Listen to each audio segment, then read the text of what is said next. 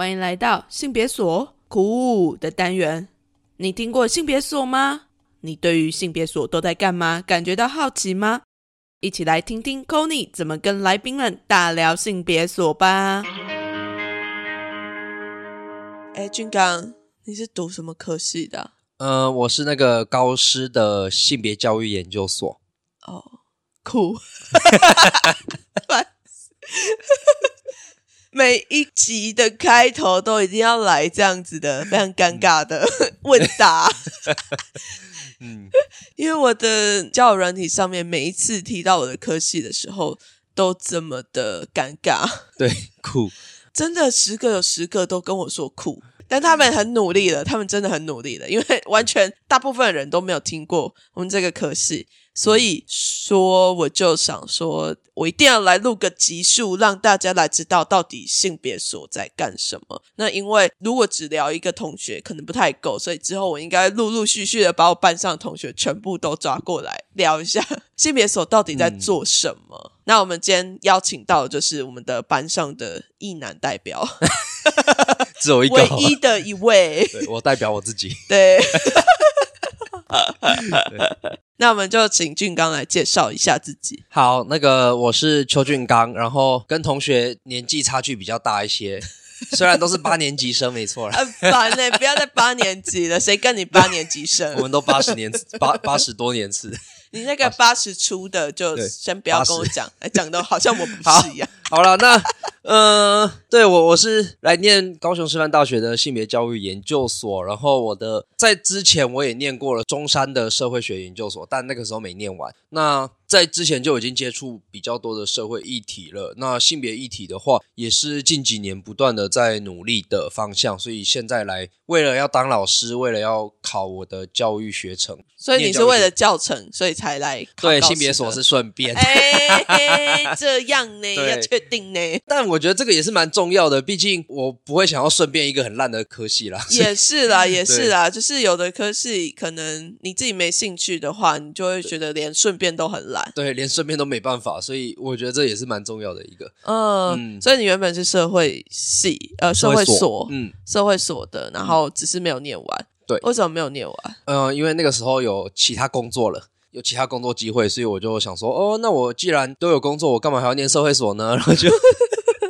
就跑出去工作，结果发现做了一圈才发现，哦，研究所的学历好像蛮重要的。嗯，到最后还是要再回来念书。对，就回来念书也是蛮痛苦的，一个老人家来念。对，而且你知道这样绕了一圈回来，最后你还是想要当老师。嗯，对，从来没想过要当老师的，结果突然近几年开始说，哎，好像当老师不错，就试试看。所以你一开始，呃，应该也不是一开始，就是你在读书之前你就已经当过老师了。对，我在进性别所之前，我当了四个学期的老师，两年，嗯，两年，对，小学老师，对，国小的，我是在国小教书，之前有教两个学期是科任，就是有教过自然，也有社会，那也当过导师，当了五年级导师，当一年。你这样子算代课老师是吗？对，代理的，就是老师，其实当老师不一定要有那个教师证，当老师。是可以有另外一种途径，就是你是大学毕业就可以，然后就经过通过一些面试或试教，嗯，但当然这种机会是比较少一些，或者说你要等别人等有教师证的老师找完那些职缺以后，剩下找不到人教的地方，你才可以再进去。对，嗯嗯，这是一个当老师的游戏规则吗？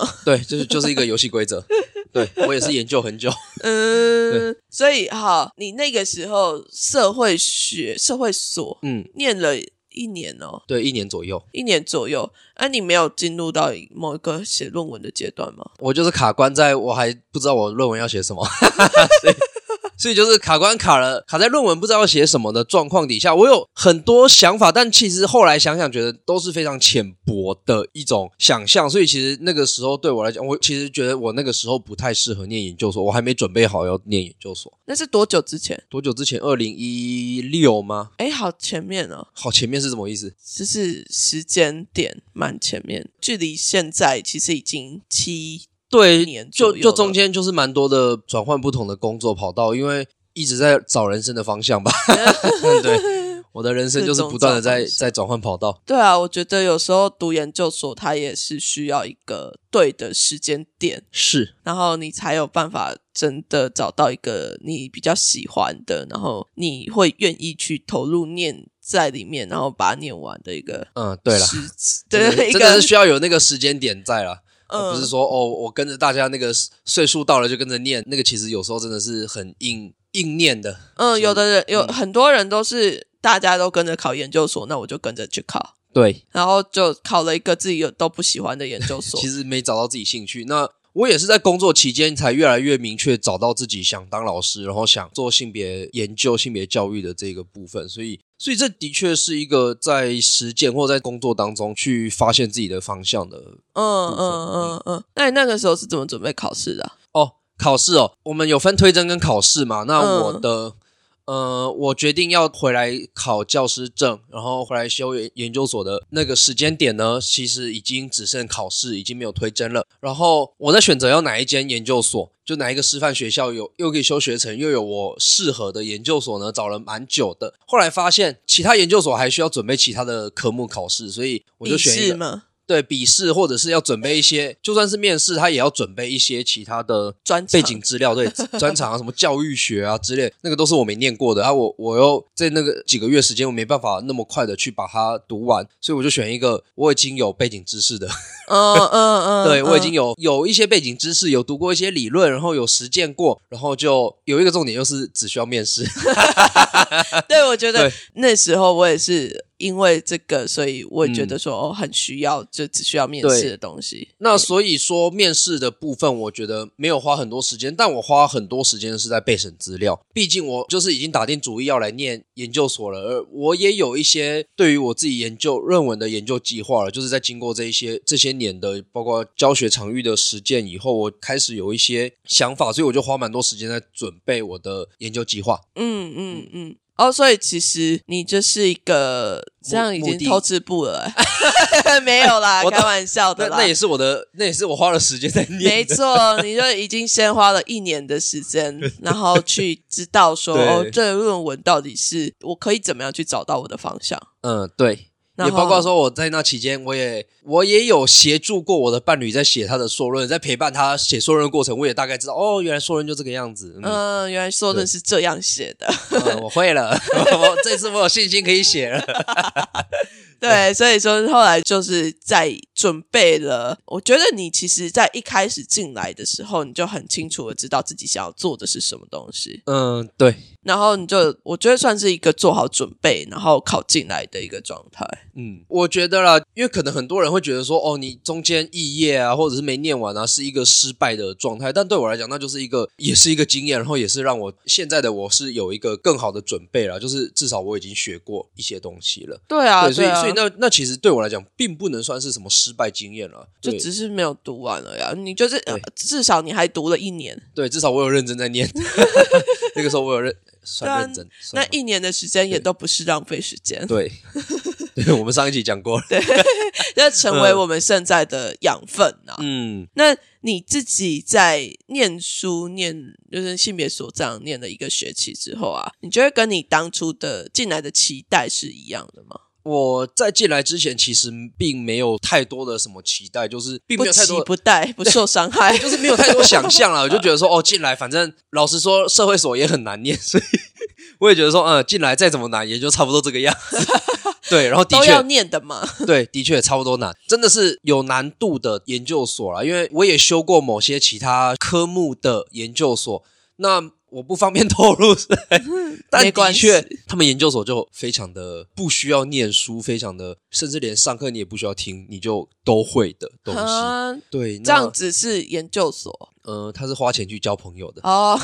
好懂，我懂，我懂，我，理解。嗯，他们是他们是增长他们的人脉，他们的社会资本的，不是 OK 不是做研究的。我我知道，我我懂那种感受了。嗯，所以不管是社会所还是性别所，的确都是需要花时间去念书，然后认真去写你的硕论的。嗯，因为其实我真的没有跟别人聊过太多关于研究所的事情，嗯，然后在之前我也都没有任何的经验啊，或者是跟别人读过研究所，我没有读过研究所，不不是，也不是说没有读过研究所，而是我是真的完全脱离学生的生活是非常长的一段时间的，而且我从前读的都不是一个非常正规大家期待中的大学啊，或者是。怎么样子的学制，所以我会不知道，我没有办法去分辨说，哎，这个研究所是难的还是简单的？嗯，我必须说，这是真的是偏难的啦。嗯，对，我就会觉得，嗯，我觉得我读的很快乐。对，难是难是难难在要读书，要要可以把老师派的东西读完。但是的确，我觉得快乐来源是一个知识上的饱足感，还有一个在同温层吧，我觉得很重要。是嗯，对，同温层，因为。毕竟在性别议题上面，身为一个异性恋男性，我真的要找到可以跟我聊性别议题的朋友，真的是比较少一些。嗯，对，所以能在这样同温层里面，其实都是蛮快乐，可以很自然而然去聊非常多，别人听起来会觉得，呃，你怎么这样子的？开一些性别玩笑，对，但是又是一个在分寸之内的，我们是彼此都知道可以接受的一些玩笑。对，所以在在同温层里面，其实是蛮舒服的一个状态。所以我觉得快乐，快乐是快乐，当然你还是需要付出。哦，也 也是啊，也是啦。那你觉得这样子念完？呃，一个学期之后，对你自己整个人的状态有什么样的改变吗？状态吗？我觉得很重要，就是真的是有一个同温层，有一个好的生活环，应该是一个交友环境，会让人的心理状态真的是比较稳定、比较安定的。嗯，然后在知识上的话，虽然说在来进来之前我已经有接触过一些性别议题的理论了，但在进来以后，还是的确有蛮多新的视角、新的观点，或者是说在理论上有更精确的一。些认识，我觉得这也是蛮重要的。毕竟，如果未来我是要当老师的话，我还是需要有这些养分，才可以去教学生，更好的去教学生。毕竟。在之前那两年的教学经验，我有试着教蛮多的，不管是情感教育啊，不管是什么性骚扰的防治啊，或者是不管是性别议题的，但有时候都会觉得自己的养分不够，或者自己的背景知识不够，有很多话是想讲，但没有找到那么精确的词汇，或不知道怎么样子去跟学生去介绍这些东西。啊，我懂意思，因为我自己在做 podcast 做到最后，在讲性别的时候，也会有这样子的困境。嗯，所以我就会觉得说，我讲的这些东西，好像都只是存留在我个人脑袋里面的一种，好像意识而已。对，这，就只是一个意识。我好像没有办法。有一些更精确的语言去阐述它，要找到那个精确的文字，其实是非常困难的一件事情了。那举个更极端的例子，就是如果完全没有性别意识的人在教性别议题呢，怎么教？就只是你要尊重两性，他只能讲出这一种“尊重”这个词。但尊重更背后的那些意涵啊，那些词汇啊，我们要怎么样子去叙述？然后包括各种情境，还有各种状况，去把它描述出来，其实都是非常需要大量的阅读。嗯，对，而且这也需要训练呢。对，需要大量阅读，还有书写，还有训练，还有讨论这一些，这都是研究所里面让我可以有很多滋养的地方了。嗯嗯嗯嗯，这一点我也蛮认同的，我自己感受也非常深。可能大家在听维叛逆女孩的 podcast，可以去听比较前期的一些性别论述。我觉得我现在都不敢回去自己听了，想说这到底讲的是什么？自己不敢听，叫别人去听。好尴尬哦！对，去做比较。对，但是我相信大家在收听，如果持续在收听的话，应该可以听得出来，我在读研究所之后，在讲述的方面比较再有一些逻辑一点，然后会更有一些背景知识的支撑嘛，而不是只有我单纯的个人论述而已。对，这我觉得蛮重要的，就是呃，很多话，因为因为我们台湾也没有教育上也没有在教这件事情，就是你讲话要有凭有据。嗯，大家都只是靠自己感觉，所以在研究所有一个很重要训练，就是我讲任何话都是有凭有据的，不是说论，不是靠自己想法写就写的，也不是去抄袭的，是真的要有凭有据，然后讲成自己的话。这个训练真的是比较少人有经验过的，我觉得。嗯嗯嗯嗯嗯，对啊。那请俊刚来两个推荐大家读性别所的原因。推荐哦，我觉得刚刚讲的很重要一个就是同温层啊。如果你对性别议题有兴趣，然后觉得有非常多的，不管是不满啊，或者是好奇啊，或怎么样子，你想要有一个同温层，那在这里真的是很浓厚的同温层，真的是非常厚，对，非常厚实。因为不管是同学到老师，就大家全部都是非常非常性别友善的一个，对，其实都是蛮友善的。嗯，对，那还有一个是，我觉得在这里还有一个很重要的，就是老师跟同学之间的这整个氛围，其实并不会是让你觉得非常竞争、非常的有压力的状态。这里会是一个，会是一个你的疗愈的。偷偷偷一下，我们老师讲，对，会是一个疗愈的历程。就是你在借由虽然是读了很多理论，但这些理论它不是一个很生硬叫你死背的，而是一个。真的可以跟你生命经验去做连结，去看见你过去，不管是你觉得不公平的地方，不管是你觉得受挫的地方啊，或什么的，都是可以去有一个疗愈，去去发现说，哦，原来我曾经，不管是很多人觉得说，哦，为什么我男生就要去出去工作，为什么就要保护女生，为什么要尊重别人，为什么我都要被骂，我讲这种话都要被骂，或者是很多人会觉得说，啊，为什么我的老公是讲这种话之类的。这种时候来阅读这些理论，或者是在跟同学讨论、跟老师在上课的期间，其实都是有很多的疗愈的过程啦。我觉得，嗯，我觉得也是，我自己也是，就是在读这些理论的过程之中，好像发现中间的一些 bug 吗？bug，bug，就是以前会觉得这件事情好怪哦。他怎么可以这样子发生？但是在知道很多理论，那些理论会存在，绝对是有它的原因的。就是因为它其实是一个非常 base 在我们没有察觉到，只是很多人他是有这个能力去察觉，然后他把这样的理论生出来了之后，那这个理论它已经是不只是一个经验，它是一个大家已经整理过后的东西，然后它其实可以适用在非常多的地方。当然，理论它也是有时候是可以被挑战的。当然，当然。对，对但是大多的时间点，它还是可以适用在我们的生活里面。对，因为我之前在网络上书写这种性别议题的时候，也收过那种莫名其妙的网友说什么“你就尽信书不如无书”之类的。我想说，哈，那你是完全不读书吗？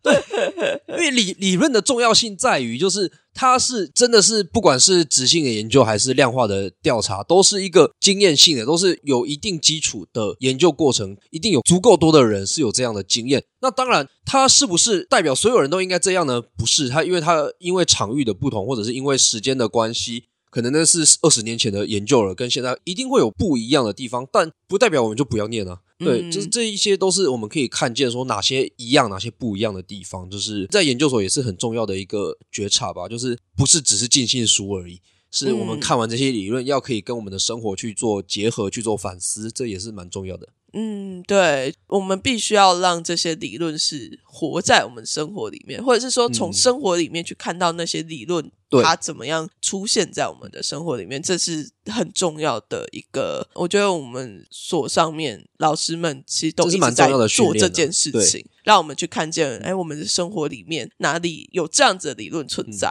我这样讲会不会太无聊啊？会吗？我觉得很好 啊，因为 对啊，我我觉得很。我觉得这样子蛮棒的，就因为你看嘛，你自己应该有在里面得到一些疗愈的过程，的确。然后我自己也觉得我自己也有在疗愈的过程，而且像你刚刚讲的，同学之间比较没有竞争，因为我们根本就不需要竞争啊。对，因为有这就不是我亲身经验，但是我也听过某些研究所他们是蛮在意这种分数的啊，然后蛮在意说未来可能大家是要在竞争同样类型的公司都要进同一个大公司之类，所以他们可能会有一些竞争关系。或者是蛮在意彼此之间的好不好啊，或者是有没有足够能力啊之类的。但在我们所上比较不会是这个状态，比较是未来大家都是战友的一个状态。嗯，而且因为大学没有性别的科系哦，对，所以没有人在进来的时候是占优势的。对，老师也会认清到这件事情，所以就算你真的没有任何的性别议题的背景，或你没有任何理论的背景，老师也会试着去引导，或试着去呃用你的角度去教学。我觉得这蛮重要的。当然，还有一个很重要的是，毕竟性别议题真的不是一个很生硬的理论，它是可以从你的日常生活出发的。它是只要你可以打开眼睛，你去观察、去理解、去同理、去感受，都是可以看得到的东西。所以它并不会是这么生硬的，或就是说你没有背景你就完全无法接触的。对啊，而且我觉得它。比背景更重要的东西是，你必须要有自己的原本的场域，然后你再去跟嗯性别的这件事情做结合。对，你是需要可以去有这个柔软性在，然后可以去接纳不同的声音，然后去看见不一样的东西，你才有可能去。我觉得在这个所里面，更重要是这件事情，而不是那些理论。嗯嗯，当然，理论还是很重要。对理论还是很重要，但是你必须要找到你的生命怎么样跟性别一体去做连接。嗯，然后去找到属于你自己可以研究的方向。这也是为什么我们不竞争呢？因为我们他们每个研究的方向都不太一样，也不知道每个人的生命经验都是非常不同的啊、嗯，嗯然后每个人能够做的研究也都不一样。你做研究我做不到，然后我嗯做研究你也做不到。对，其实是真的是蛮多元的。举个例子好了，就像我们班的同学，已经至少有两个人要做校园内的性骚扰这个题目。但我想做的性骚扰是这些学生为什么他们去性骚扰别人，或者是他们遭遇到性骚扰，为什么这么大的频率都是不告诉老师的？他们第一反应都是不告诉老师。我想做的是这个面向，而另外一位同学他想做的是在校园内性骚扰，他除了跟性别有关，他会不会跟种族或跟其他包括说阶级啊或不同的因素有关系的这个交织性？所以我们两个切入的方式就完全不一样啊。对啊，对啊，真的是非常因人而异耶。所以其实这也反映出来，老师们蛮厉害的。对，老老师可以接触这么多不同的题目，然后去协助你做你的论文。就觉得很强，现在讲一讲就觉得哇，我老师也太厉害了吧！这什么议题都要接得住。而人家是教授嘛，哎，对啦，但不是每个教授都有这样的能力啊。嗯、对我我刚讲的那个比较烂的研究所，就真的是这个不好说啦，就是我们嗯，先放心里就好了。对，好，那么反正就是大家如果对于性别研究真的非常有兴趣的话，欢迎来读性别所耶。好，那再来上面是我们的正经题啊，正经题结束了，在我们就要来进入我们的疯子题的阶段。前面搞得很像什么国军招募一样。啊！大家赶快进来。我们有以下的优点。哎、不过不过说真的，我觉得虽然有很多推荐啊，但是在推荐之余，我觉得真的要有明确目标，然后你要有足够的决心，因为它真的是会累的，真的是需要有大量的时间精力投入。那如果没有足够的这个热情动机和热情的话，嗯那真的是会很痛苦很辛苦的，大家加油！对啊。然后我抽题目，来我又抽的题抽到，目，我又抽到，同样的题目，来，我要换一题。你要换一题吗？好，好来哦，会讲说换一题是因为我们昨天录音没录到，所以今天我们其实昨天已经录了同样的 录，对，同样的集数，录了同样的对，这对是但这是但内容内容没有那么完全一样啦，但就是因为昨天抽过的题目，今天再抽一次，觉得好无聊。好，那这个是不是也昨天抽过对，了？昨天抽过了啊。那我们来，那我们来换其他的。题目。但那个没有录到的音，就代表你们跟他无缘。对，你们就没没没机会听到劲爆的答案。好了，那来，我来看看嗯、啊，你要念哪一题？你要这一题。我抽到的题目第一题是什么？觉得自己最性感的地方？你觉得自己最性感的地方是哪里？天啊，我好想要听异男觉得自己最性感的地方。嗯、我觉得吗？是从来没有想过这个问题。是是不太需要去想这些，因为异性恋男性的成长过程真的不太需要去被检视说哪里性感哪里不性感对不。对？对我根本不需要去思考，但我的确有身对身体，我觉得有蛮喜欢的一个地方叫做我的小腿，因为我的小腿非常的细，就算我再怎么胖，我都在胖在肚子跟下巴，我不会胖在小腿，我小腿看起来就是非常的细，非常的、哦，所以你觉得你的小腿很性感？呃算是吧，对别人来说，呃我也不知道，没有人跟我讲过 但是你却可以自体觉得自己的小腿很性感。哦，还有我的皮肤吧，我的脸的皮肤，为什么？为什么？这个就真的有别人跟我讲过，但那不算是别人讲的，是说他非常羡慕我，已经都到三十岁，但我的皮肤看起来就是非常的年轻，非常的柔嫩？呃，应该是吧？就不止一个人这样讲，非常多人这样讲，然后我就觉得说，哦，好啊，那我的皮肤很好，就但是你也不知道，就是应该是说，你也不会特别把它跟性感这两个字连接在一起。嗯嗯，对，就是异男真的不太需要有性感，嗯。对，异男被要求的是性欲，不是性感，确实，我觉得这确实是诶、就是一男在生长的过程之中，没有人会觉得说，哦，我应该要是变成是一个可被欲求的。对，因为因为我们就自然而然认为说，哦，我有阴茎，所以别人就应该会希望我去就想要我的阴茎。对，最性感的地方其实所以我们根本不，所以我们根本不需要有性感的部分，我们的身体不需要有任何的营造改变就可以，因为我有阴茎，对，就这样子。所以就是你只要有阴茎，你就可以有性。呃，很多时候会这样子，很多人根深蒂固就觉得说我有阴茎，所以别人就会想跟我做爱，所以我不需要性感，好吗？Oh my god！啊，对天哪！我要的是性欲，就是我要可以，我的阴茎要可以使用，对。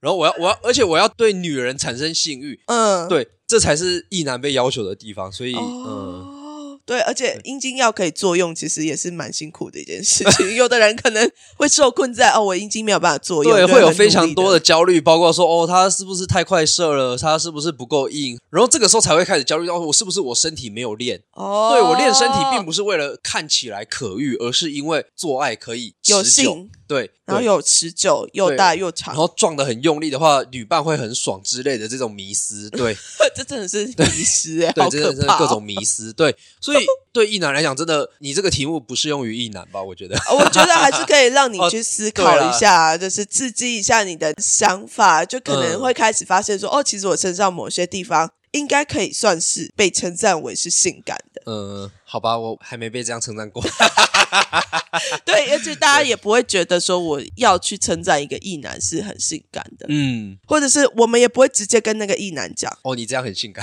对 比较少，比较少遇过这种状况，对，很难，除非是那种就是肌肉男，然后女生跟女生在讨论的时候，对才会觉得说，哦，他这样看起来很性感、嗯等等的，但是他不会直接对那个异男说，哦，你好性感，对，除非是男同志啊，男同志就会，但异男真的是很少被这样，就没办法，比较异男。只会说别人性感，不会，所以异男也会称赞别人性感吗？呃你确定？我会这样称赞伴侣了。哦哦，好啊，呃，可以可以，对但是很多异男应该是说这个我可以，啊，对他们会直接是这不是对他们是性不性感在他们是在表达他的性欲了，对对，这跟性感又差很多哎、嗯完全不一样。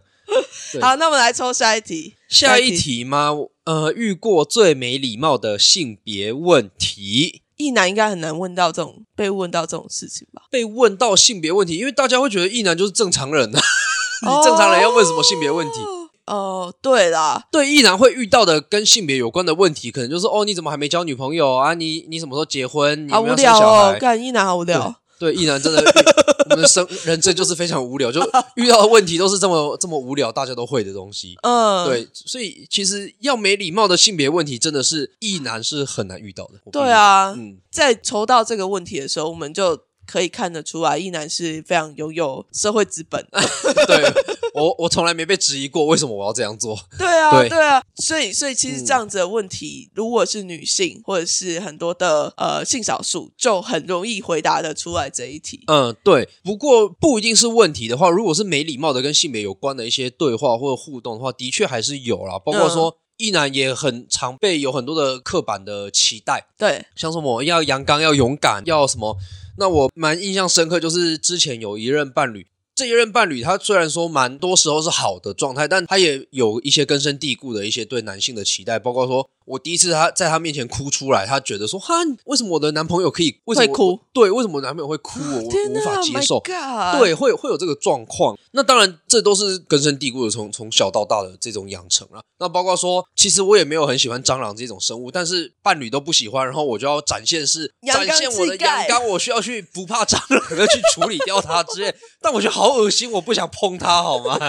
对，这 对这 这也是某一种被性别嗯刻板印象所限制住的一个框架。蟑螂大家都嗯不喜欢，为什么你要一定要觉得男生就生要去处理会？对，但我会不怕但我也会自动自发的认为说，哦，我就应该去。哦，这真的是根深蒂固的问题，不是什么别人跟我讲，而是我自己就这样。这是内化了、欸。对，很内化的。那当然还有一个最多人讨论到说，呃为什么男生要当兵？我自己觉得说，呃，的确当兵是没有很喜欢的一个，很不礼貌，政府对我很不礼貌，政府对你不礼貌，对政府对我强制你。去做某些事情。对，但就这样吧。政府对我不礼貌的事情不止性别，对啊，而且政府对女性更不礼貌。对，有太多不礼貌的事情了。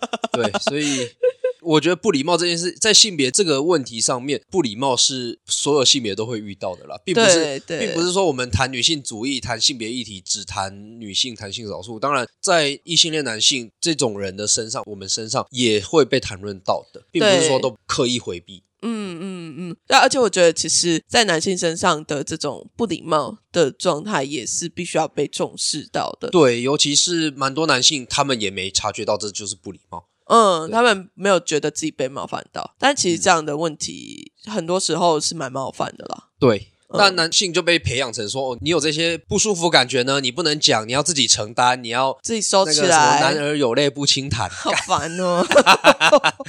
对，男生哭什么哭啊？够了。对啊，你什么抱怨？抱怨是女人的事情。对，我觉得 其实这样子对男性来讲也是一个非常不舒服的一个状态，但是男性对啊，如果没有办法如果太喜欢抱怨的话，还会被觉得很娘啊，很、哦很很情绪化、emotional 啊之类的。天呐，对竟然难怪他们都会说，哎，什么男生好相处，他只是没有被给予那个权利可以去抱怨，对他要不然其实哎，拜托一堆男生在一起的时候，也是谁不是在抱怨、啊，抱怨？对啊，抱怨啊，干抱怨当兵要当一年啊，抱怨什么女生很烦啊，只会呃哭对啊，就讲了一大堆，然后还在说那里女生爱抱怨，没有，大家都爱抱怨，对只对，是你在抱怨的当下，你就在抱怨了。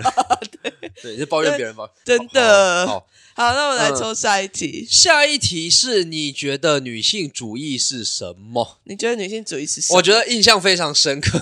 这个这是我之前在念社会所的时候，一个学弟跟我聊的，就是我那个时候有在开始接触女性主义，然后我就问他说：“哎，为什么你对女性主义、对性别议题没有任何兴趣呢？”然后他跟我讲说：“除非。”除非女性主义改名叫性性别主义或之类的，他就他就说，除非女性主义改名，不然他不会去接触。女性主义，对，因为他认为说女性主义只在谈女性，但我觉得这真的是非常需要澄清的。既然接到这个，那我要来上课喽，老师职业病，老师的职业病开始开始上课。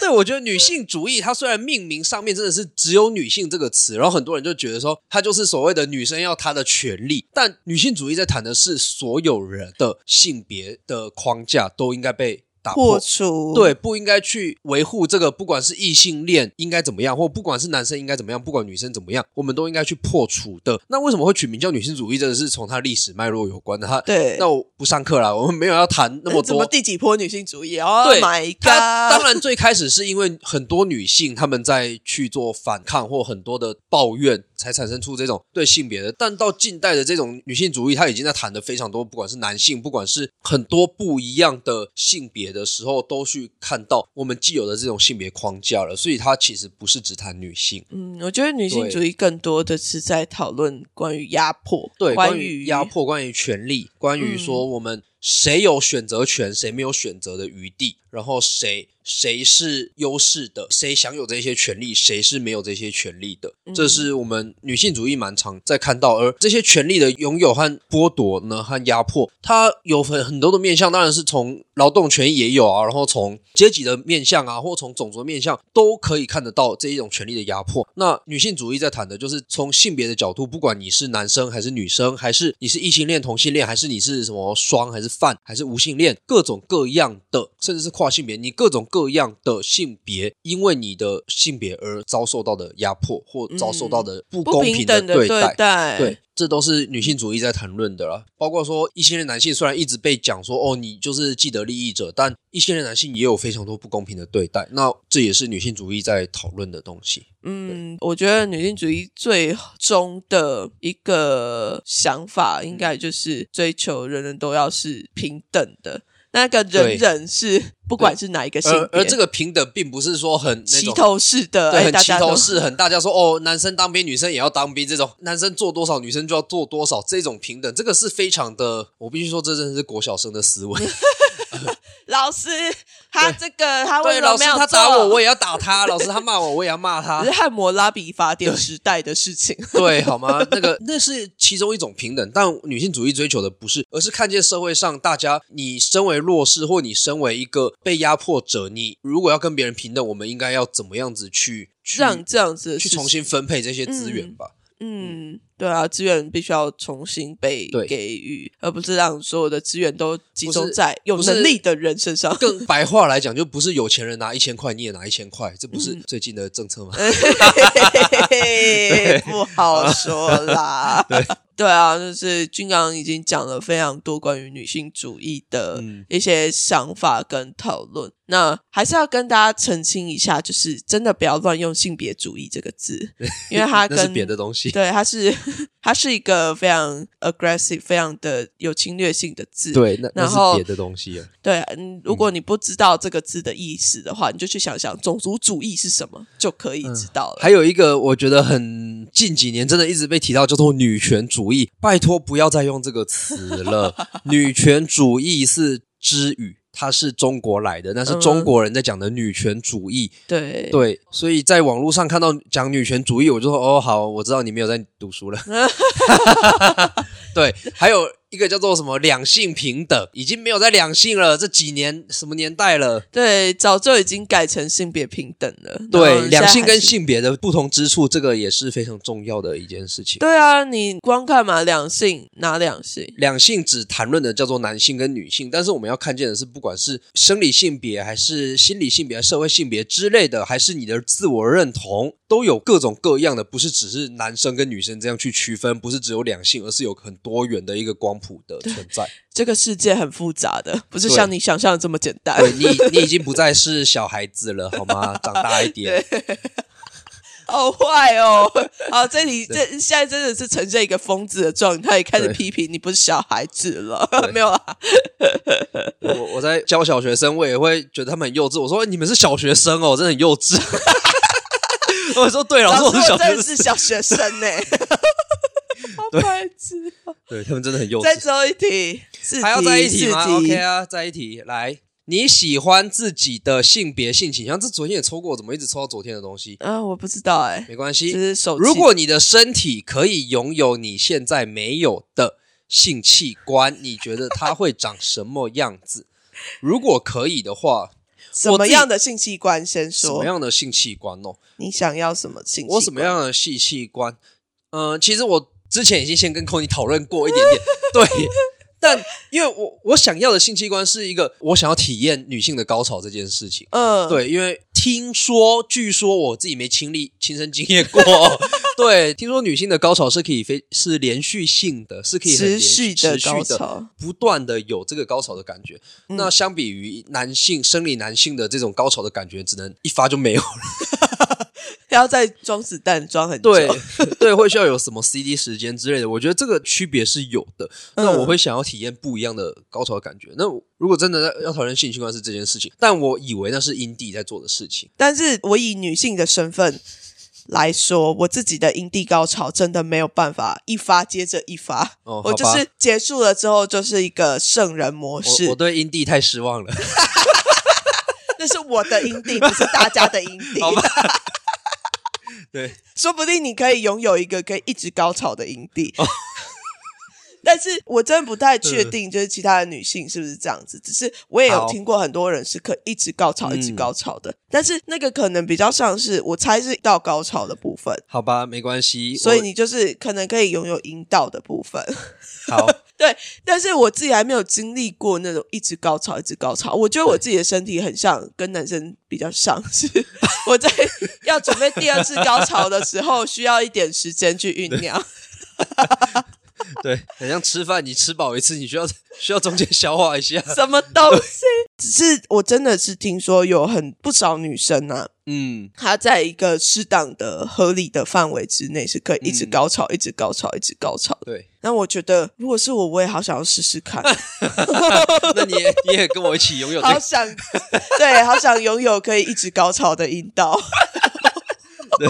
可是，如果是我的话，我就很想要拥有阴茎哎、然后还要有蛋蛋，就是我想体验射精的感觉。像有射精的感觉哦，对啊可，是搞完并没有那么有趣啊，它它是一个很容易受伤的。但是你没有搞完，你没有办法射精啊，抱歉，我现在突然我的性教育需要重修一下，我的精液的制造是在 是在哦睾丸里面，不是吗？精子的制造是对吧？但是好，如果你没有精子的话，你会有精液吗？会没有精子会有精液，那但是会射精吗？会哦，所以所以我不需要有睾丸，对不对？射出来的精液是没有精子的，就这样而已。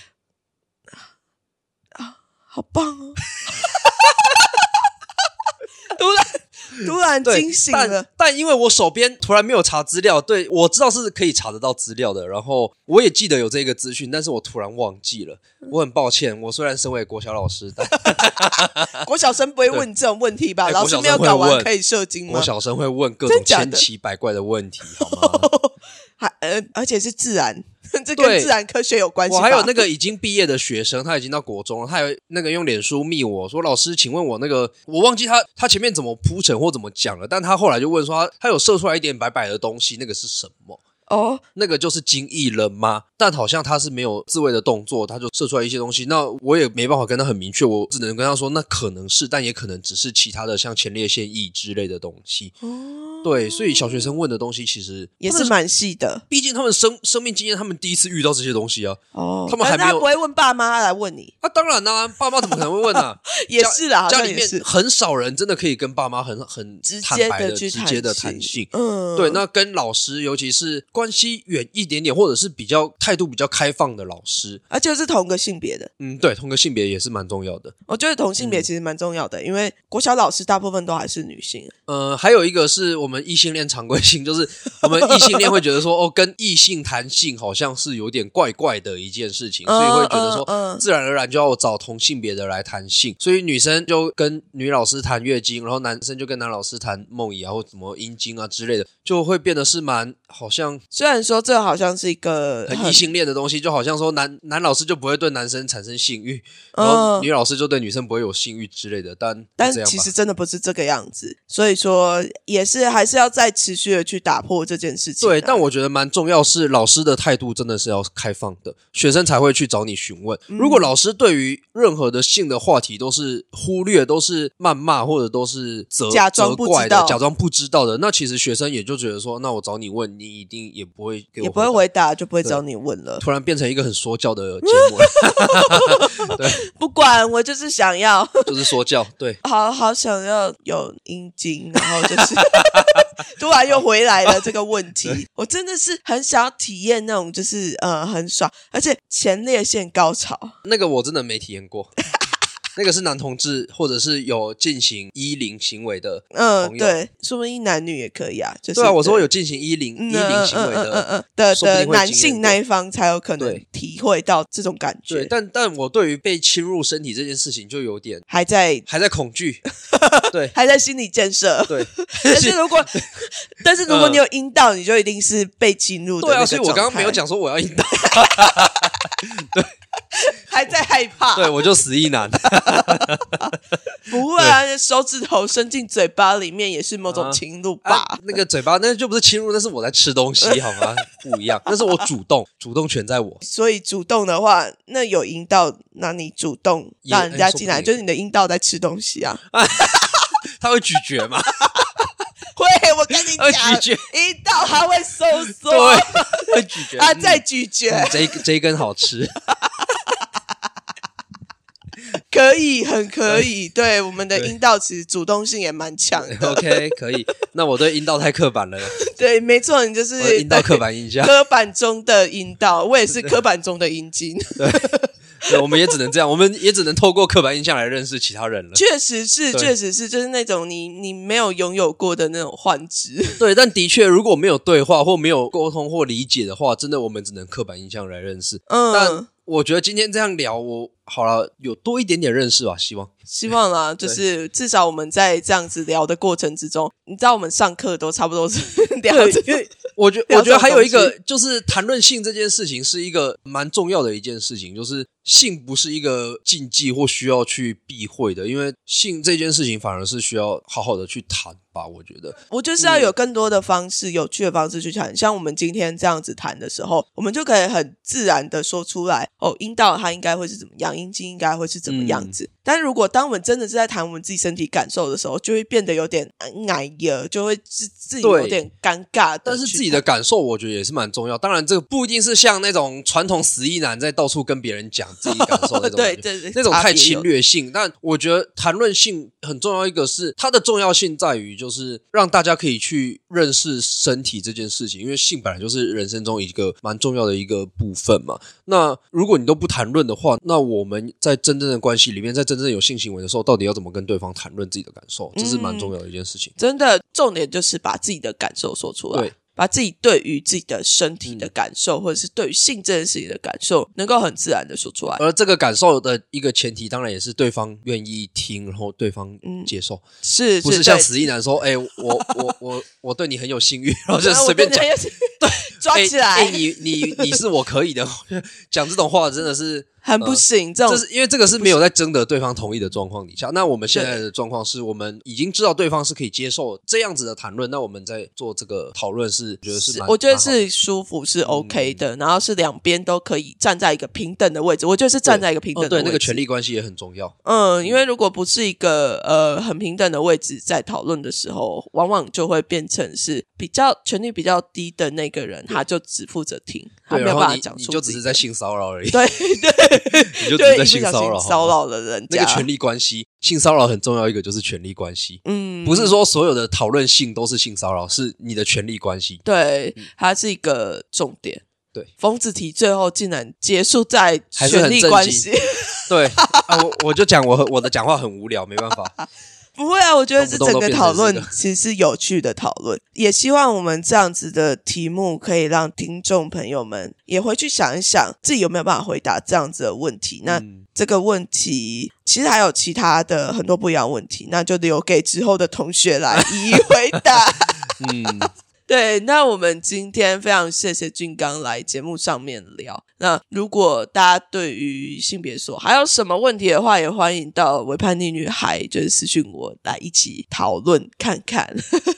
那我们这一集性别所酷酷就到这边，大家嗯拜拜，拜拜。